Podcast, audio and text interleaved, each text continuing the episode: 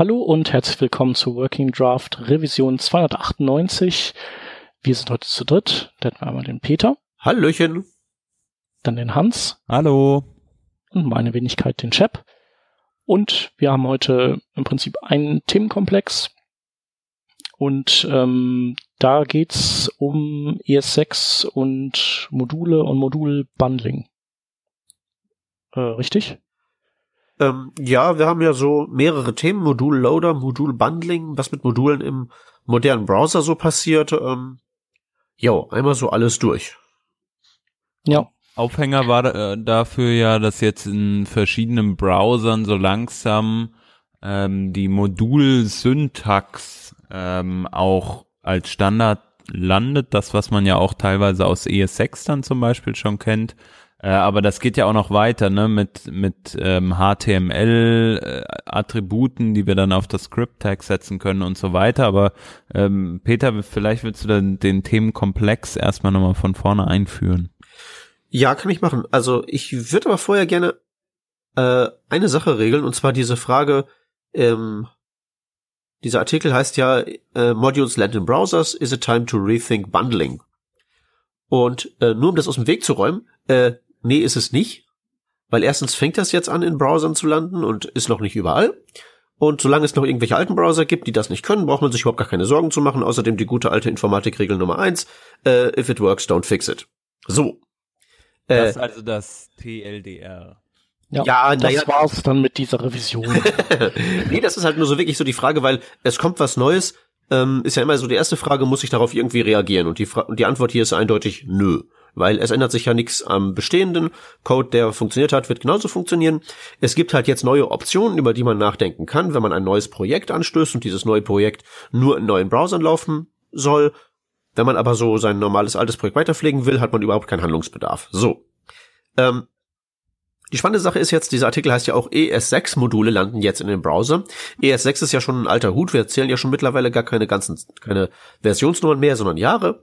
Ähm, das Ding ist halt, diese Modulsyntax, die jetzt so allgemein als ES6-Module bekannt sind, das ist tatsächlich eine ausgesprochen knifflige Angelegenheit. Das liegt einfach daran, dass man im den verschiedenen Plattformen, die es da so gibt, im Browser, Node.js und was es da noch so alles geben mag, da gibt es sehr unterschiedliche Anforderungen an die Module. Und es ist relativ schwierig, dann im JavaScript etwas zu definieren, wo man so eine Modulsyntax hat, sie alle zu knechten. Und das hat man im Prinzip ähm, lange vor sich hingeschoben, bis man irgendwie eine Lösung gefunden hat, die mit der jetzt alle leben können. Und alle leben können ist halt immer noch eine sehr, sehr anstrengende Sache. Da hat's im Browser sehr lange gebraucht, bis man da irgendwie jetzt was hat, um die Module in die Welt zu bringen. In Node.js kämpfen sie noch ein bisschen damit, da haben sie ja ihre Require-Module. Und ähm, der der geneigte Frontend-Veteran, der weiß ja, dass diese ganzen Modulsysteme sehr unterschiedlich sind. Ähm, das merkt man einfach nur, wenn man jetzt zum Beispiel mal die ganzen klassischen Modulsysteme nimmt. Wir nehmen AMD und wir nehmen uns das äh, ähm, äh, das Common.js, das Require for Node, die sind ja sehr unterschiedlich, was man allein daran sieht, dass es im Browser ein Callback gibt bei AMD und ähm, bei im Node.js halt nicht. Da ist es halt einfach äh, gib mir die Variable, indem du halt diese Datei lädst und der Unterschied ist halt eben, dass die Plattformanforderungen unterschiedlich sind. In Node ist es okay, wenn dieses Modulladen blockiert, sprich, das ist synchron, da bleibt der Browser, beziehungsweise da bleibt die Browser-Engine in Node.js auf dieser einen Zeile hängen, bis die Datei eingelesen und gepasst und was nicht alles wurde und im Browser muss alles asynchron sein, weil der sonst einfriert und da stört's halt eben wirklich. Und deswegen ist es so schwierig, diese Dinger in die Welt zu bringen, weil es da einfach so unglaublich unterschiedliche Anforderungen gibt und deswegen hat das so lange gedauert. So, ähm, was war nochmal die Frage? Äh, die, die aus dem Artikel kommt, war ja die, die du eben schon beantwortet hast, nämlich ob äh, man und wie man jetzt die Module, ähm, also die ES6-Module auch einsetzen kann. Hm. Also lass uns das doch mal so darüber aufziehen, dass ähm, ihr beiden mir erstmal erzählt, wie es ist, und dann können wir mal gucken, wie man es anders machen könnte, wenn man von vorne anfangen würde. Also wie ist so euer JavaScript-Modul-Setup aktuell? Was nutzt ihr? Ja, also vielleicht fange ich da einfach mal an. Bei mir ist das mittlerweile relativ fortschrittlich. Also es geht dann tatsächlich auch um diese ES6-Module, also zumindest in JavaScript, die Syntax mit Importer und Export ähm, in, innerhalb einer eines Moduls, also innerhalb eines JavaScript-Files im Endeffekt. Ähm, das Ganze schreibe ich halt in der entsprechenden Syntax, jag es dann einmal ähm, über Webpack durch Babel durch und erhalte ein ES ähm, 5 Kompilat, das ich dann als ein Bundle sozusagen, als ein als ein äh, als eine Datei, als eine große JavaScript-Datei im Browser auf der entsprechenden Website laden kann. Hm. Ich würde mal annehmen, dass du früher so ein ähnliches Setup auch mal gemacht hast mit den guten alten, äh, mit der guten alten Require-Funktion, die dann ja mit so Sachen wie halt eben Webpack oder Browserify auch im Browser lief, ne? Genau, oder halt äh, AMD, welche Syntax auch immer war, eigentlich, ist eigentlich egal. Mit RJS ging das bei AMD. Ja, aber ich meine, bei AMD ist es ja wirklich so, da ist ja, besteht ja ein gefühlter, tatsächlich, also da, da, da schreibst du ja richtig anderen Code wegen des Callbacks. Ne? Aber wenn ja, du jetzt zum Beispiel richtig. Require und, und ähm, also das gute alte ähm, Require, die Require-Function aus Node vergleichst mit so wie du es jetzt nutzt, einfach import whatever from so und so, dann kommst du ja im Prinzip beim gleichen raus. Du hast eine andere Syntax für das exakt gleiche. Genau, das ja? ist natürlich richtig. Also es, es, sieht aus wie eine, wie eine andere Schreibweise mit dem gleichen Ziel sozusagen. Genau. Und der ähm, das, was jetzt an ES6-Modulen im Browser anders ist, ist, dass es aussieht wie so ein synchroner Funktionsaufruf, also wie das gute alte require diese und jene Datei, es aber tatsächlich was anderes ist oder sagen wir mal sein kann. Äh, die Idee dahinter ist, dass Browser hingehen können und diese äh, Import- ähm, und Export-Geschichten in so einer JavaScript-Datei analysieren können und das tatsächlich als native Syntax, ähm, als, als, als, ja, weil es native Syntax ist, tatsächlich auch ähm, direkt verwenden können, sprich, die müssen nicht da irgendwie die Sorge haben, dass sie das Skript laufen lassen müssen, um rauszufinden, was bedeutet jetzt Import und Export. Also ich könnte ja theoretisch eine ein Modul haben, wo ich dann meine eigene Funktion namens require definiere und dann ist require foo.js nicht das gleiche wie require foo.js wäre, wenn das Skript anders wäre. Könnt ihr mir folgen? Das Ding ist, weil es eben native Syntax ist, ist völlig klar, was es macht und das ist nicht dieser normalen Dynamik von JavaScript unterworfen, dass jeder in jedem Scope eine Funktion gleichen Namens bauen kann. Das heißt, was der Browser tun kann, ist einen Dependency Tree aufstellen, bevor er anfängt, diese Skripts auszuführen und kann dann tatsächlich ähm, ja intelligent diese Sachen tatsächlich runterladen, sich ein Dependency Tree aufbauen und dann alles ausführen, so ungefähr wie das früher mit AMD-Modulen ging, nur halt eben ohne diesen lästigen Callback. Sprich, ähm, diese Modulsyntax, die man da schreibt, enthält keinen Callback, ist also nicht offensichtlich asynchron, kann aber von einer entsprechenden JavaScript-Engine als asynchronen, als asynchroner Code ausgeführt werden. Soweit die Theorie, nehme ich an. Ähm, naja, das ist tatsächlich auch die Praxis in den Browsern, die halt eben jetzt diesen nativen Modul-Support bekommen. Das heißt, ich habe eben mal kurz nachgeschaut. Ähm, in Chrome und äh, Firefox ist das Ganze hinter einem Flag versteckt. In Safari ist es schon komplett verfügbar. Äh, in diesen Browsern wird praktisch der Code, den ich schreibe, wenn ich jetzt ES6-Syntax verwenden würde und aus meinem eben genannten Code praktisch den, diesen Transpile-Schritt nach ES5 rausnehmen würde und einfach den Standard-Einstiegspunkt auf die Index.js äh, ähm, ähm, setzen würde, dann würde praktisch der Browser jetzt einen Dependency Tree, wie du das eben erklärt hast, erstellen und dann entsprechend die Module nachladen. Äh, nee. Da fehlt nämlich noch ein Detail. Ähm, das Ding ist halt, ein ähm, Skript ist was grundsätzlich anderes als ein Modul. Das sind also zwei wirklich so gänzlich, gänzlich unterschiedliche Dinge. In beiden Fällen ist es JavaScript, aber das Problem ist halt, man muss der JavaScript Runtime, dem Browser oder dem Node.js irgendwie mitteilen, dass ähm, das hier ist jetzt ein Skript, das wird so nach Legacy-Regeln ausgeführt wie bisher. Und das hier ist jetzt ein neues, ähm, ist jetzt ein Modul, wo es also diese Import-Export-Statements drin gibt, die halt nach anderen Regeln ausgeführt werden müssen. Wenn man genau drüber nachdenkt, ist das ja wirklich, sind das ja wirklich grundverschiedene Dinge. Ja? Das eine ist halt wirklich so, äh, runterladen, ausführen, okay, weiter. Das andere ist ja vor dem Runterladen erstmal gucken, was sagen denn Import, Export und rausfinden, was muss ich runterladen, bevor ich das ausführen kann. Und deswegen fehlt in dem, was du gerade beschrieben hast, noch ein Schritt.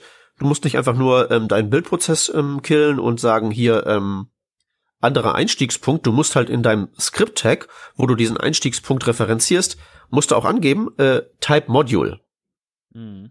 Also Script Source so und so, Type Module, weil ohne dieses Type Module kann die JavaScript Engine nicht wissen, dass hier das Ding nach anderen Regeln ähm, verwendet werden muss.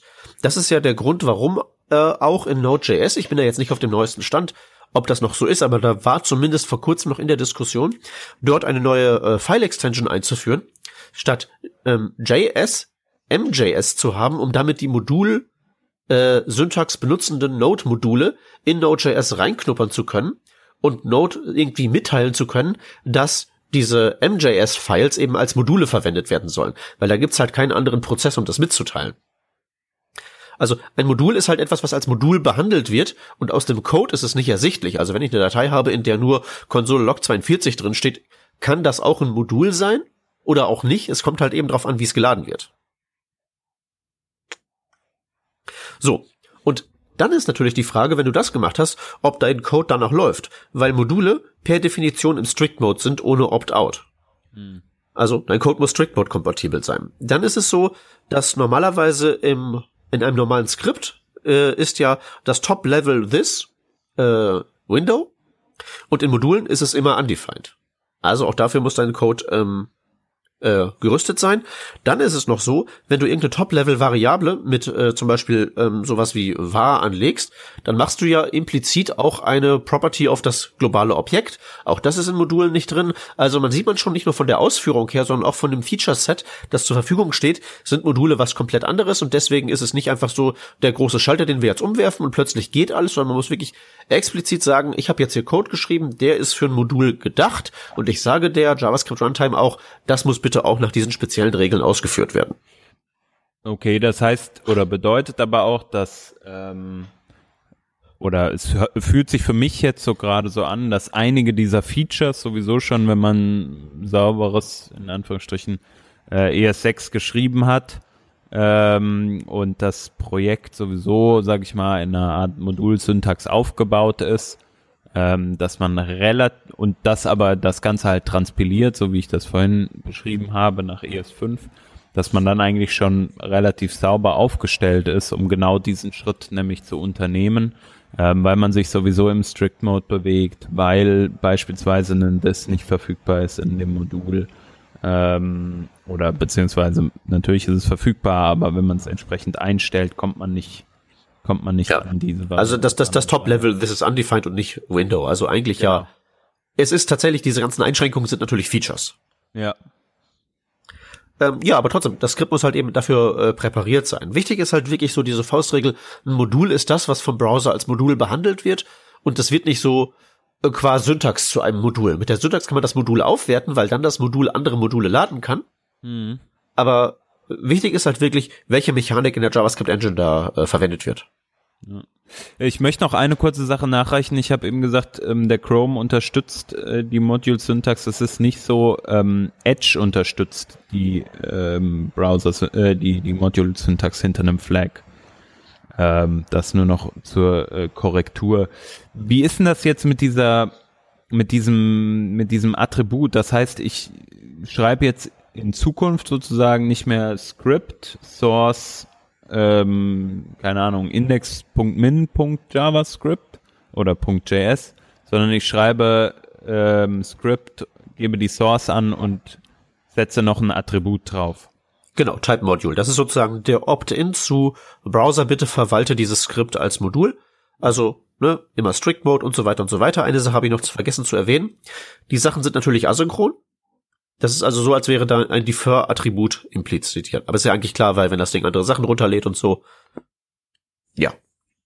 Ist es denn möglich im Moment ähm, dann eine Art Fallback anzubieten? Beispielsweise ähm, Type Module wird von einem Browser nicht supported. Wie würde man das Ganze, also wie würde man einen Fallback handeln können? Ähm, das kannst du auf, du kannst auf ein Script-Tag das draufsetzen, also auf dein, äh, sagen wir mal, du hast jetzt ein Skript, das auf äh, deine Root-File verweist, also nicht das Bundle, sondern wirklich die Root-File. Mhm. Äh, dem sagst du Type Module und dem Script-Tag, das auf dein Bundle verweisen würde als Fallback, Äh, dafür ist das No-Module-Attribut vorgesehen, also so ähnlich wie No-Script. Wenn dieses spezielle Sorte von Skript nicht unterstützt wird, dann gib mir dieses. Hm. Bedeutet aber, dass man jetzt, wenn auch das No-Module-Attribut nicht unterstützt wird, dass man da im Moment eher, sag ich mal, das nicht so einfach. Äh, nee, sollte ja kein Problem sein, weil, weil Type Module kennt er ja nicht, dann, dann macht er nichts damit. Das heißt, er würde dann das, das Type Module Script nicht laden oder zumindest. Genau, das so, so hast du ja früher auch so Templates dann äh, versteckt oder so, indem genau. du irgendwelche Types angibst, die der Browser nicht versteht und dann mhm. sagt er, nee, komm. Genau, also als JavaScript wird ein Skript nur behandelt, wenn es entweder Type irgendwie JavaScript, was JavaScript-artiges sagt, da gibt's ja auch die wildesten MIME-Types, oder wenn gar kein Type da ist. Aber wenn irgendwo ein Type da ist, den der Browser definitiv nicht kennt, dann macht er halt gar nichts damit. Prefetcht der das dann auch nicht oder so? Weil bei Bildern, wenn ich jetzt mal an Bilder denke, ne, bei denen ist ja so, der sieht einen Image-Tag, guckt sofort, was ist die Source und lädt's no matter what. Ähm, ich denke mal, das wird auf dem Browser ankommen, wie der das implementiert. Ja. Also ich würde schätzen, dass wenn er es nicht kennt, wird er es auch nicht pre prefetchen. Mhm. Ja, Was aber das mich, ist sicherlich äh, nirgendwo festgeschrieben, dass man, ne, nö. sollte der Browser aus Common Sense Gründen heraus selbst tun. Ja, die Frage, die sich mir stellt, ist, äh, wann würde man das machen wollen? Also, weil das ja schon auf die Performance geht und auch mit HTTP 2 und so würde das trotzdem auf die Performance schlagen, weil ja die Dateien immer erstmal geholt werden müssen, um dann zu sehen, wovon sind die wiederum abhängig. Das erfährt man ja dann erst, wenn man sie hat und, und so hat man halt immer diese, diese Zwischenschritte. Ähm, wahrscheinlich dann zu, äh, bei der Entwicklung und dann später nutzt man dann doch wieder einen Bundler. Es kommt halt drauf an, wie oft du da ein Update ausrollst, weil der große Vorteil ist, wenn du halt jetzt so diese, diese die, die Dinge alle so Datei für Datei lädst, ähm, dann sind die natürlich auch Datei für Datei im Cache. Also wenn du dein großes Bundle baust mit den vielen, vielen Dependencies, unter anderem mit jQuery drin, was du nie updatest, und du änderst halt eine Zeile in deinem Userland JavaScript Code, der jQuery verwendet, dann muss ja das, ist ja das ganze Bundle, das im Cache liegt, nicht mehr gültig und muss komplett neu runtergeladen werden. Und so könnte es halt tatsächlich irgendwie sein, dass das so auf einer, äh, kleineren Ebene passiert, dass die Dinger halt eben einzeln im Cache liegen bleiben können. Und wenn du jQuery nie updatest, dann ist halt jQuery ewig im Cache. Das wäre zum Beispiel eine Weise, wie das auch für die Performance positive Auswirkungen haben könnte. Mhm. Ja. Das andere Schon, ist halt natürlich. Aber dann muss so eine Seite eben auch oft besuchen und ja. Genau, also das Initiale ist halt immer so ein bisschen, bisschen doof. Es ist halt wirklich immer so eine Abwägungssache, ne? Also ja. für Apps wahrscheinlich interessant, die öfter besucht werden. Jetzt, ich denk mal an sowas wie zum Beispiel mein Programm, mit dem ich hier Zeiten stoppe, ähm, Arbeitszeiten toggle ähm, ja, oder ein Kalender oder sowas, die man immer offen, immer offen hat eigentlich. Bei denen ist das wahrscheinlich sehr interessant. Äh, für eine einfache Website, nun ja. Ja, also schlecht für eine also, Website, die halt beim ersten Besuch direkt überzeugen muss. Ne? Ja. Ja, ja, ja, wobei auch da kann man natürlich allerlei, äh, denke ich mal, so, so, so Dinge tricksen. Ich meine, wenn du erstmal schon diese ganze, wenn du nicht mal dieses, äh, diesen Schritt hast, ein Bundle zu bauen, wenn das nicht deine Default-Position ist, hast du es ja einfacher, so ähm, Unterschritte zu machen. Also sprich, du musst ja nicht sozusagen äh, konzeptionell alles in ein Main packen. Also du hast ja bei Webpack zum Beispiel diese äh, Funktion des Code-Splittings. Mhm. Und du hast ja diese Funktion des Code-Splittings als Funktion, weil dein Default ist, alles in ein Bundle zu kloppen. Ja. Sprich, wenn du gar nicht erst diesen mentalen Schritt des Bundles hast, hast du ja automatisch diesen äh, Code-Splitting-Ansatz und dann kannst du ja auch, äh, hast du nicht notwendigerweise bei der Startseite direkt dieses WAM hier ist einmal alles. Ja. Also das kann halt so Dinge äh, vereinfachen. Es scheint es erstmal komplizierter zu machen, weil du halt eben jetzt nicht eine Datei sie alle zu knechten hast, sondern viele jonglieren musst. Aber das wäre in einer Welt, wo sich die Leute um Performance Gedanken machen, heute schon nicht anders es macht halt keiner, weil halt eben ein großes Bundle zu bauen die einfachere diese Default-Position ist. Ja. Äh, hier der Und, Artikel, Moment, der ein, ein, ja, wichtig, ein wichtiges Ding noch, wo wir gerade bei der Performance waren. Einen wichtigen Punkt gibt's natürlich noch bei den ähm, äh, bei den Modulen, äh, der daraus folgt, dass wir eben diese Syntax haben. Wir haben halt diese Import-Export-Statements und da kann sich der Browser halt eben darauf verlassen, dass die immer das gleiche bedeuten und nicht wie diese Require-Funktion überschrieben werden kann. Äh, allein die Existenz dieser Spezialsyntax macht Tree-Shaking möglich, dass also Browser hingehen können, am Dependency Tree ordentlich schütteln können und von der riesigen, sagen wir mal, weiß ich nicht, RxJS ist included, nur die Dateien, nur die Teile von RxJS übrig bleiben und am Ende verwendet werden, die auch tatsächlich ähm, äh, in dem von anderem Code verwendet werden. Man kann da also auch äh, so Dead Code Elimination quasi machen. Ja. Und ähm, was mir jetzt noch einfällt, was vielleicht im Sinne von HTTP 2 noch relativ interessant sein könnte, wäre ja sowas wie ähm, der der Browser weiß zwar jetzt noch nicht, wenn er ein Modul lädt, also den die Root das Root äh, Modul lädt, was die Abhängigkeiten sein werden, aber man kann ja auch eine Voranalyse praktisch auf der Serverseite machen und dann theoretisch mit einem mit einem Push äh, die Dateien, die auch gebraucht werden, schon mal vorpushen. Ähm, ja. Das kam mir jetzt noch in den Sinn. Wahrscheinlich etwas aufwendiger, aber äh, würde dann zumindest dieses Problem umgehen. Ja, ich denke auch, dass zum Beispiel ja auch immer bedenken muss, es ist ja selten so, dass wirklich so äh, die eine Datei lädt, die nächste Datei lädt, die nächste Datei lädt, die nächste Datei. Es ist ja generell auch so in meiner Main.js äh, require ich erstmal äh, vier andere Sachen und dann können ja auf jeden Fall schon mal diese vier anderen Sachen parallel runtergeladen werden, weil man darf ja nicht vergessen, das Ganze ist ja sozusagen Abwerk, asynchron und parallel. Und was vor allen Dingen jetzt in der ersten Zeit so der Fall sein wird, ist, dass wir unsere native ähm, Modul-Syntax haben in unserer Main.js und dann requiren wir unsere Komponente und unsere Komponente required dann irgendwas, sagen wir mal jQuery. Und jQuery kommt noch als Bundle daher. Das heißt, irgendwo ist dann sozusagen dieser Lookup sowieso zu Ende, weil wir irgendwo dann schon bei einem klassischen Bundle erstmal landen werden. Und dann wird das Ganze, glaube ich, weit weniger dramatisch, als man jetzt so erstmal denken mag. Zumindest für die erste Zeit. Ja. Ähm, hier der Artikel, der uns darauf gebracht hat, der untersucht auch noch die Fragestellung, ob man das, äh, ob man Linkrel Preload nutzen kann dafür. Und das geht wohl eben nicht aufgrund dieser Unterschiede, die Peter gerade genannt hat, weil da ähm, man kann, man muss ja immer sagen, was ist das jetzt für ein Dateityp? Und es gibt ja S-Script zum Beispiel, nur dass, ähm, dass es ja Module sind und keine Skripte im klassischen Sinne und darum funktioniert das wohl nicht so gut. Oder ja. Ähm, Genau, geschrieben ist das übrigens von Stefan Judis äh, und der ist nächste Woche bei uns zu Gast. Nur so zur Info. Hm. Genau. Tja. Ja. Ein Thema, also, was der Artikel auf jeden Fall auch anschneidet, ist ähm, ja das, das Bundling mit beispielsweise, oder nicht das Bundling, sondern das Minifizieren ähm, mit äh, Aclify.js und in der Vorbesprechung haben wir kurz drüber gesprochen.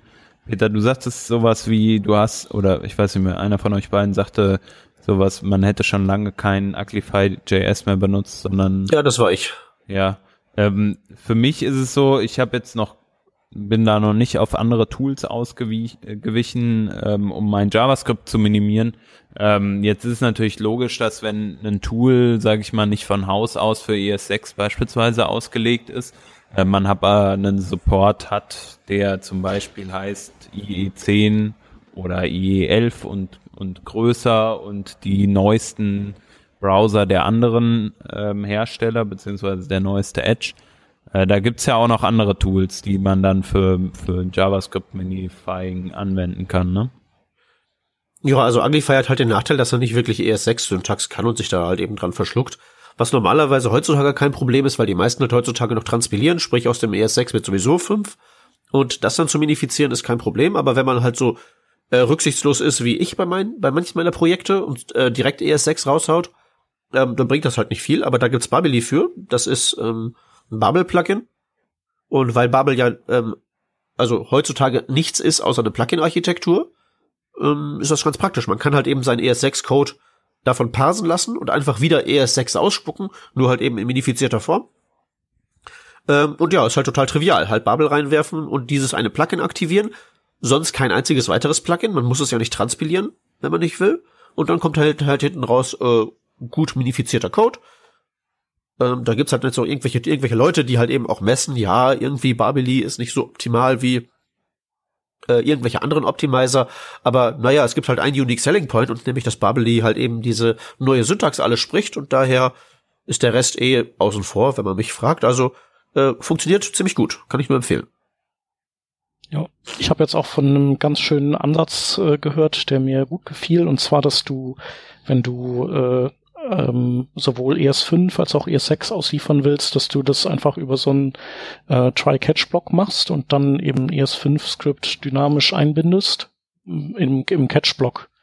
Also das heißt, du kannst tatsächlich auch heute schon ES6 ausliefern an die modernen Browser und dann äh, eben mit einem kleinen Penalty dann ES5 auch einbinden.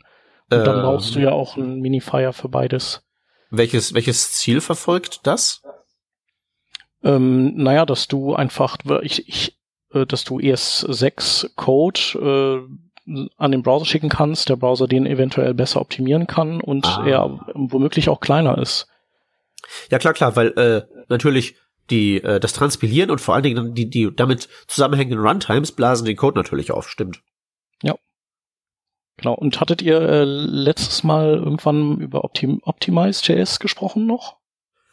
Wenn wir jetzt schon mal beim Thema sind. Eventuell hat, ich hatte den Link mal reingeworfen, ich weiß aber nicht. Ich, äh, ich erinnere mich, dass wir das erwähnt hatten und verworfen haben. Das ist dieses Ding, das äh, alles in Immediately Invoked, äh, dass die, ja, äh, runde Klammer, runde Klammer macht im Prinzip, ne? Genau.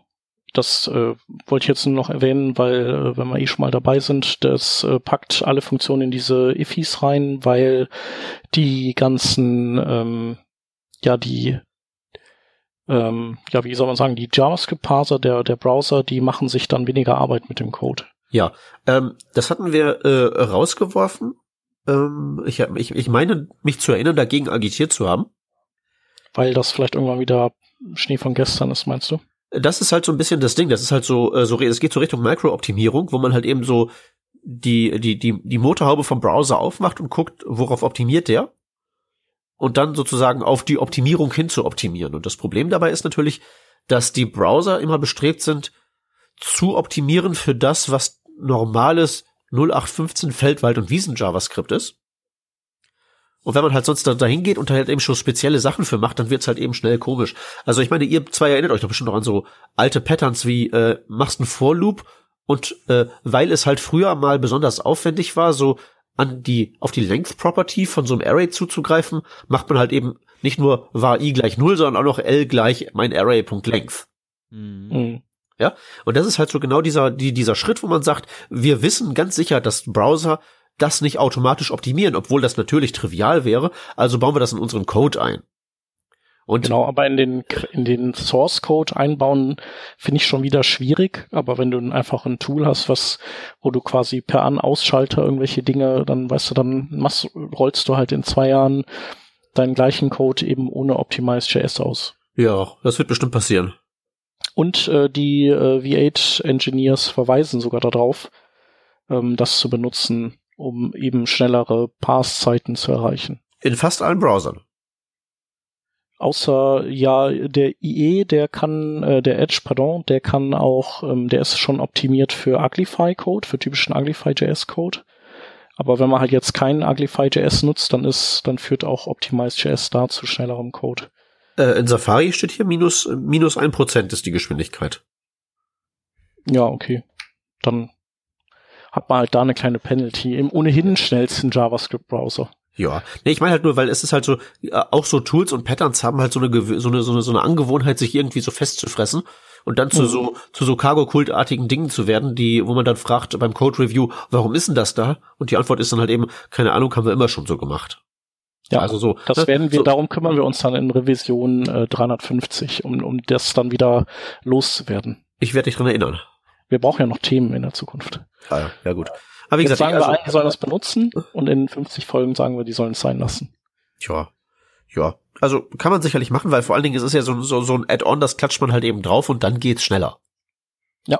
Deswegen ist es ist, ist halt nicht wirklich mit so Kosten verbunden, aber trotzdem von, von, vom Grundansatz her bin ich dem gegenüber immer sehr skeptisch. Also es gibt doch so einen ja. so, so einen komischen, äh, jetzt wie das klingt, so einen komischen originellen Russen, der ja immer Twitter vollschreibt und der früher ja mal an äh, V8 herumgeschraubt hat. Ich weiß gar jetzt nicht, wie an Dart.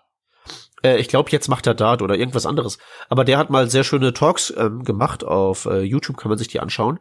Zu äh, eben so JavaScript-Mikrooptimierung und wo er halt eben erzählt, wie halt auch so diese interne Evolution von so Engines ist. Also wo man halt immer so, also erstmal, warum Micro-Benchmarks ganz, ganz schwierig sind und warum die Browser alles Mögliche wegoptimieren und wie zum Beispiel so Dinge, die eigentlich trivial sein sollten, irgendwelche Schleifen in Browsern zwischenzeitlich mal kompliziert umgesetzt werden, weil so zwischenzeitlich mal eben Hack eingebaut, damit wir es in ES6 supporten können, aber da wird noch nichts optimiert und bla bla bla, wo man halt eben feststellt, dass diese ganzen Engines äh, auch bewegliche Ziele sind und man da lieber einfach, also wenn man wirklich safe sein möchte, im schnell JavaScript schreiben, schreibt man JavaScript, wie es alle anderen machen.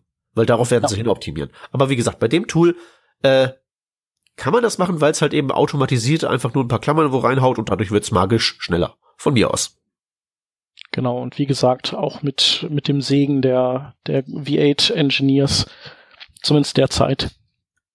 Und man erreicht ja damit auch vor allem äh, die ganzen Android-User mit ihren schlaffen ähm, Mittelklasse-Smartphones.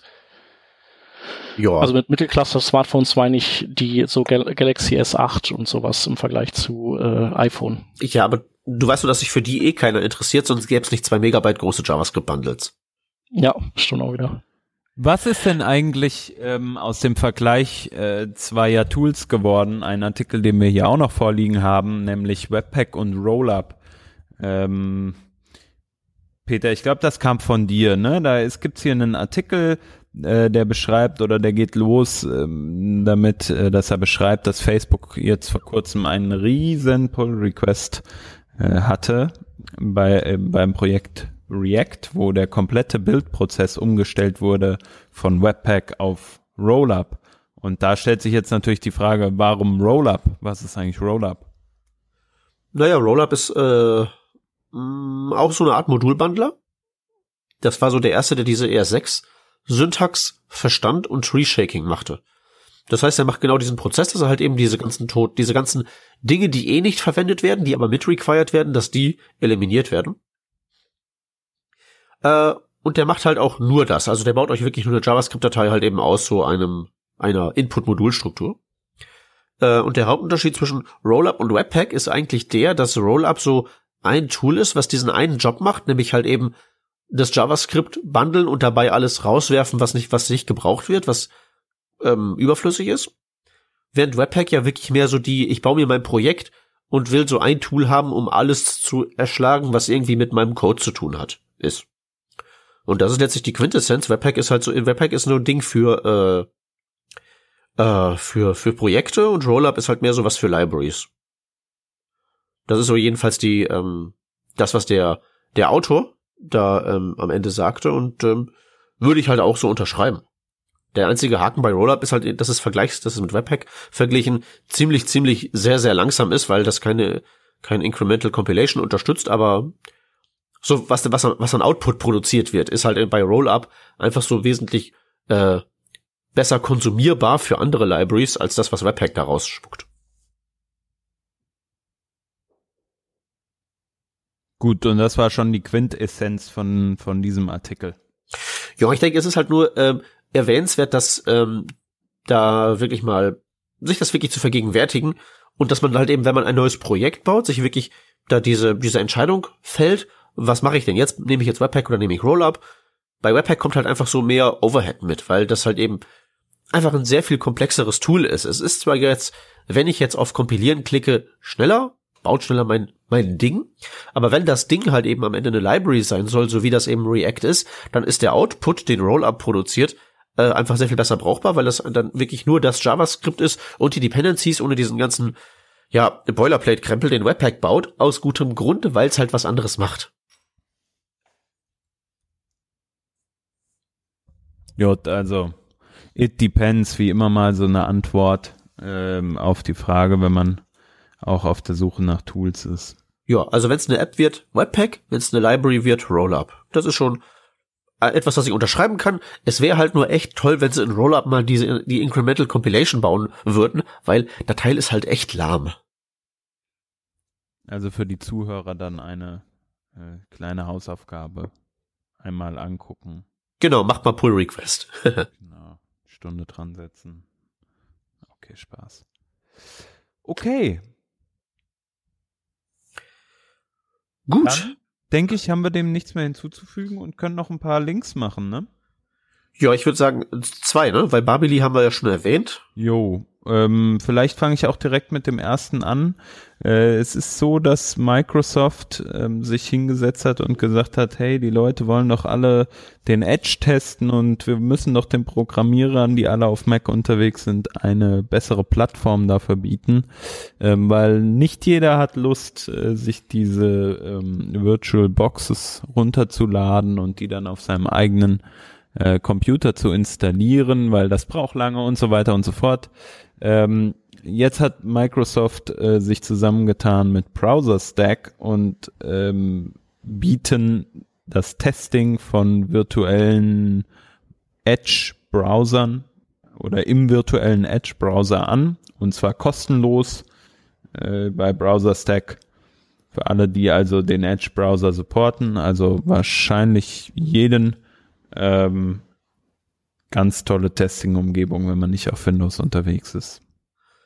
Und der zweite Link ist ein Artikel von Jack Archibald. In gewohnter Qualität erklärt er uns, wie ähm, asynchrone Iterators und Generators funktionieren. Ein so ein Feature, das jetzt in Chrome gelandet ist und das halt so ein bisschen schon etwas nach Magic aussieht, ähm, ist halt im Prinzip asynchrone Funktionen für For-Off-Schleifen. Äh, wie gesagt, schaut euch den Artikel an. Der erklärt das sehr anschaulich und hat auch viele Beispiele dabei. Das versteht man dann hinterher auf jeden Fall.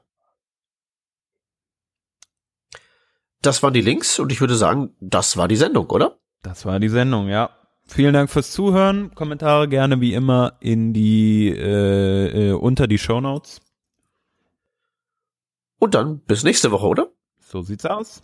Macht's gut. Tschüss. Ciao. Tschüssi.